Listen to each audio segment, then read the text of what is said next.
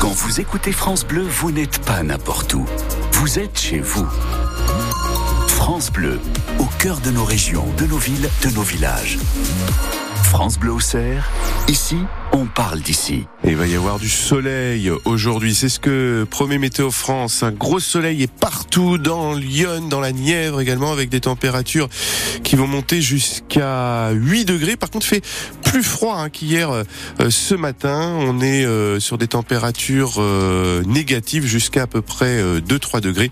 8 pour les maximales d'aujourd'hui. On a par exemple un à Cusy, c'est ce que nous dit Monique sur la page Facebook France Bleu au Cerf les infos à 8h30. C'est avec euh, Adrien Serrière et troisième victoire d'affilée pour la GIA. La passe de 3 réalisée hier en battant l'AC Ajaccio pour le compte de la 18e journée de Ligue 2. Succès 2-0 pour ce dernier match de l'année à la Baie des Champs devant 15 000 spectateurs. Et le grand monsieur de ce match, c'est Gauthier Hein, auteur d'un doublé en première mi-temps. Lui qui n'avait pas marqué depuis quelques temps a bien remis les pendules à l'heure, Nicolas Fillon.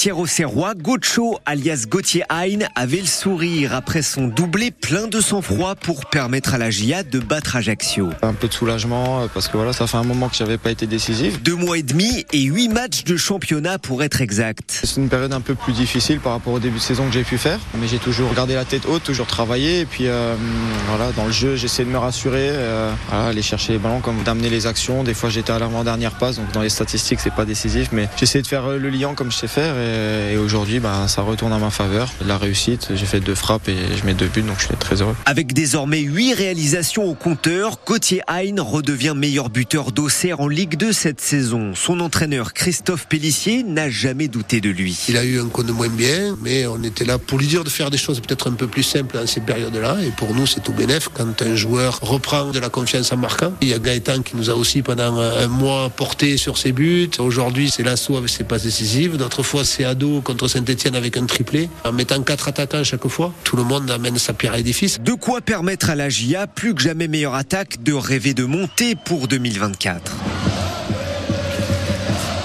Et au classement, les Auxerrois font donc une belle opération. Ils sont deuxièmes, ils doublent Laval, accroché hier par Pau un partout. Il y aura l'occasion d'enfoncer le clou mardi avec le dernier match de l'année pour les Auxerrois. Un déplacement donc en Mayenne sur la pelouse des Lavallois. Un médecin a été agressé à Auxerre dans les locaux d'SOS Médecins. Ça s'est passé vendredi soir alors que la salle d'attente était pleine. Une patiente s'est introduite directement dans la salle de consultation pour se plaindre, suivie de son mari en colère qui a asséné plusieurs coups au médecin. L'homme a été interpellé. Il sera jugé en mai prochain. Euh, quant au médecin, il s'est vu prescrire 10 jours d'arrêt de travail. Toutes les précisions sur francebleu.fr. Et puis à Auxerre encore des cambrioleurs mis en fuite vendredi soir. Un riverain de la rue des Lombards a surpris un individu en train de fouiller son véhicule pendant qu'une complice faisait le guet. Les deux voleurs ont fini par s'enfuir mais ont pu être interpellés un peu plus tard. Tous deux seront convoqués au tribunal correctionnel en février. L'homme devra aussi répondre de violences volontaires sur personne dépositaire de l'autorité publique puisqu'il a tenté de mettre un coup de tête sur un policier pendant sa garde à vue. Une situation insolite vendredi soir à Sens des policiers ont découvert un couple en plein zébat dans une voiture stationnée près de l'hypermarché Auchan. De plus, la voiture était signalée volée depuis plusieurs mois. D'après la version du couple, c'est une connaissance qui leur aurait conseillé d'utiliser ce véhicule pour une meilleure intimité. Ils disent qu'ils ne savaient pas qu'il était volé. Une enquête est en cours. 8h33, puis une semaine de Noël, et eh bien toutes les communes ont désormais déployé leurs décorations lumineuses. Et si certaines ressortent chaque année les mêmes des cartons, d'autres rivalisent d'originalité, comme à Céfon dans la puisée. Tous les ans, le comité des fêtes fabrique des décorations maison, disposées ensuite tout le long du village. Ça permet de rassembler les habitants, explique Lucien Mazet, euh, président du comité des fêtes.